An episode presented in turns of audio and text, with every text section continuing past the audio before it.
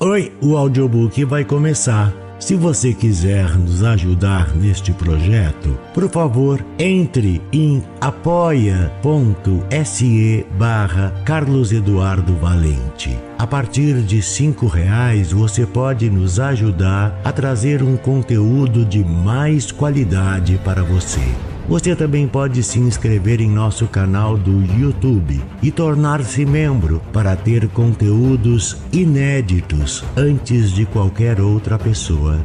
Espero que gostem do que vão ouvir. Um grande abraço a todos. Use seu fone de ouvido para uma maior imersão. Do narrador Carlos Eduardo Valente. Contato carlão50 arroba gmail.com Três perguntas. De Lev Tolstói. Ocorreu certa vez a um rei que se ele sempre soubesse a hora certa de começar tudo, se soubesse quais as pessoas certas a quem deveria dar ouvidos, quais pessoas evitar, e, acima de tudo, se sempre soubesse qual era a coisa mais importante a fazer, ele nunca fracassaria em nada que se propusesse a fazer. Tendo-lhe ocorrido esse pensamento, ele proclamou em todo o reino que daria uma generosa recompensa a quem lhe ensinasse qual era o momento certo para cada ação, quem eram as pessoas mais necessárias e como ele poderia saber qual era a coisa mais importante a fazer? Então, vários homens eruditos foram até o rei, mas responderam de maneira diferente às suas perguntas.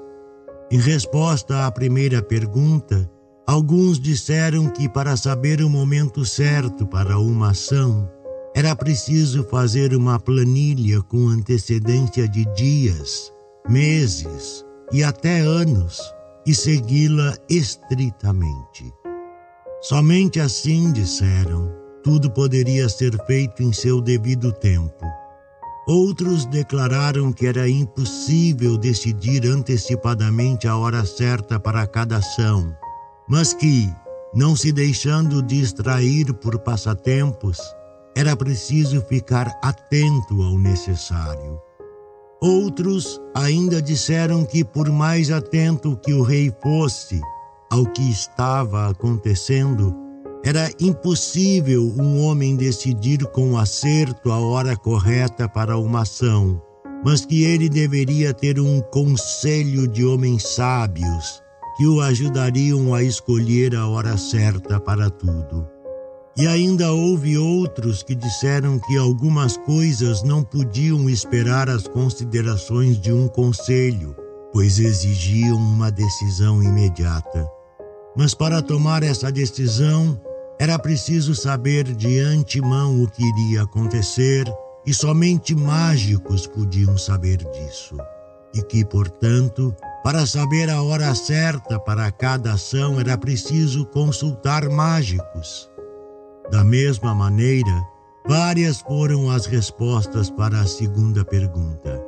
Alguns disseram que as pessoas de quem o rei mais precisava eram os conselheiros. Outros ainda disseram que eram os padres, outros os médicos, e outros disseram que os guerreiros eram os mais necessários. A terceira pergunta sobre qual era a ocupação mais importante, alguns responderam que a coisa mais importante do mundo era a ciência. Outros disseram que eram as habilidades de guerra. E outros disseram ainda que era a devoção religiosa. Todas as respostas sendo diferentes, o rei não concordou com nenhuma delas e não deu a recompensa a ninguém.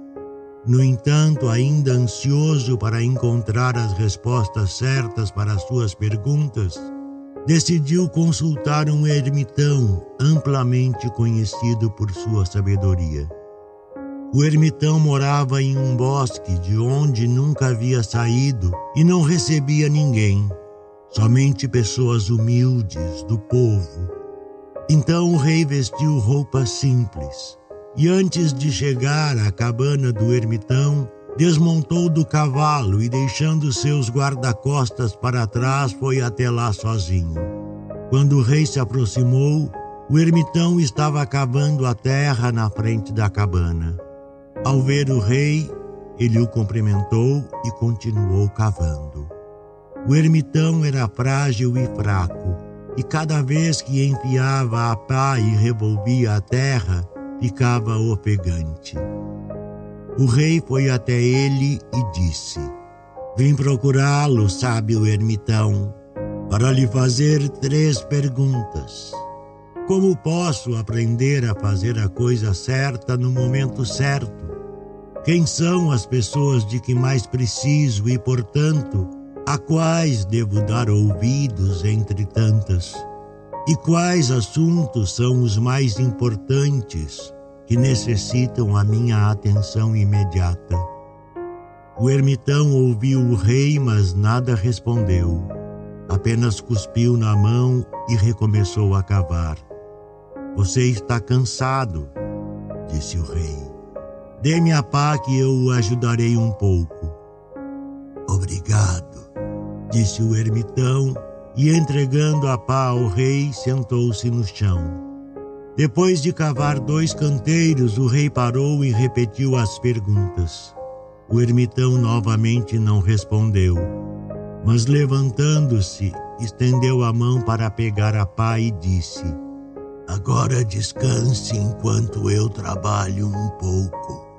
Mas o rei não entregou a pá e continuou a cavar. Uma hora se passou e mais outra.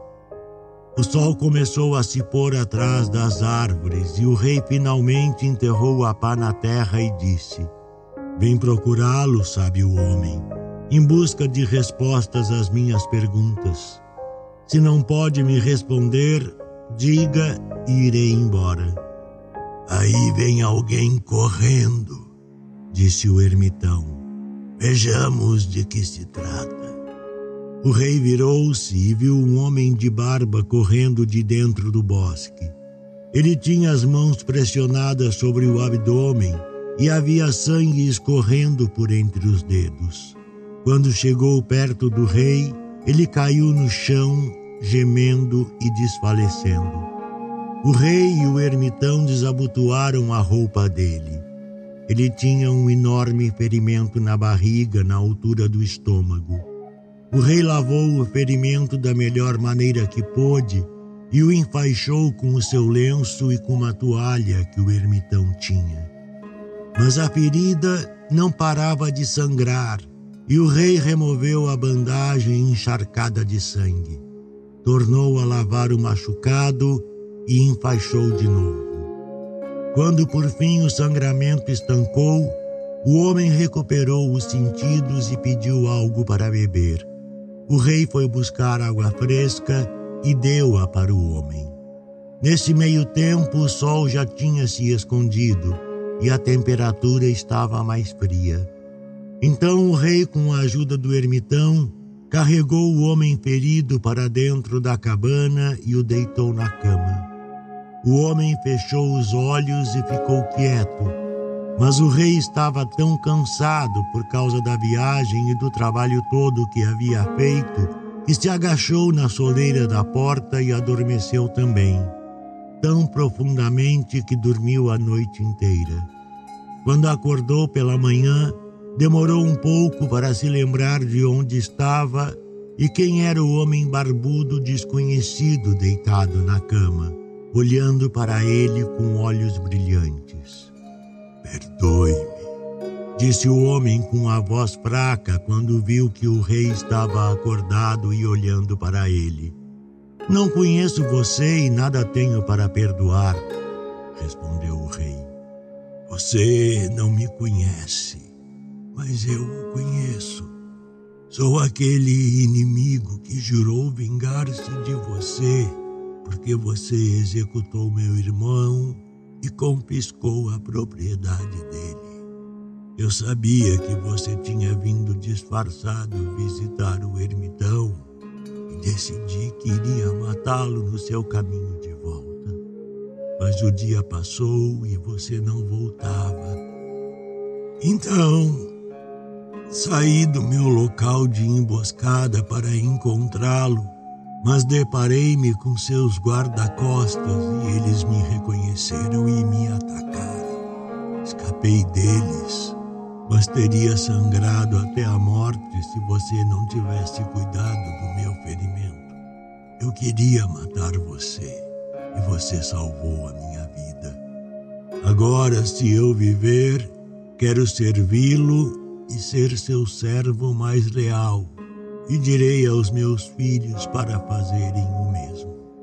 Perdoe-me o rei ficou muito contente por ter feito tão facilmente as pazes com seu inimigo e por ele ter se tornado seu amigo, e não só o perdoou, mas disse também que mandaria seus servos e seu próprio médico atendê-lo, e prometeu devolver a propriedade.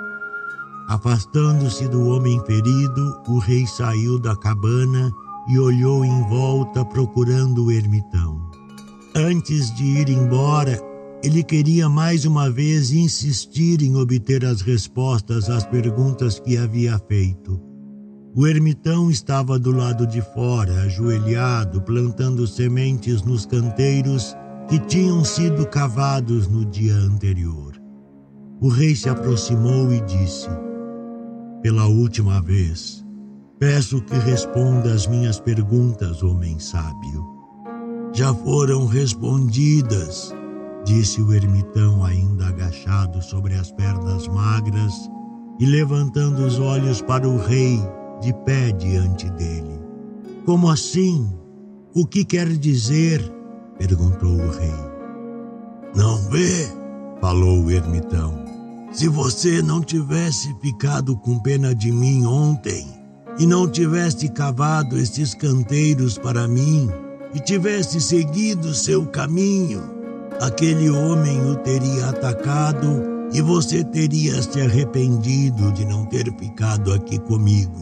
Então, o momento mais importante foi quando você cavou os canteiros. E eu era o homem mais importante.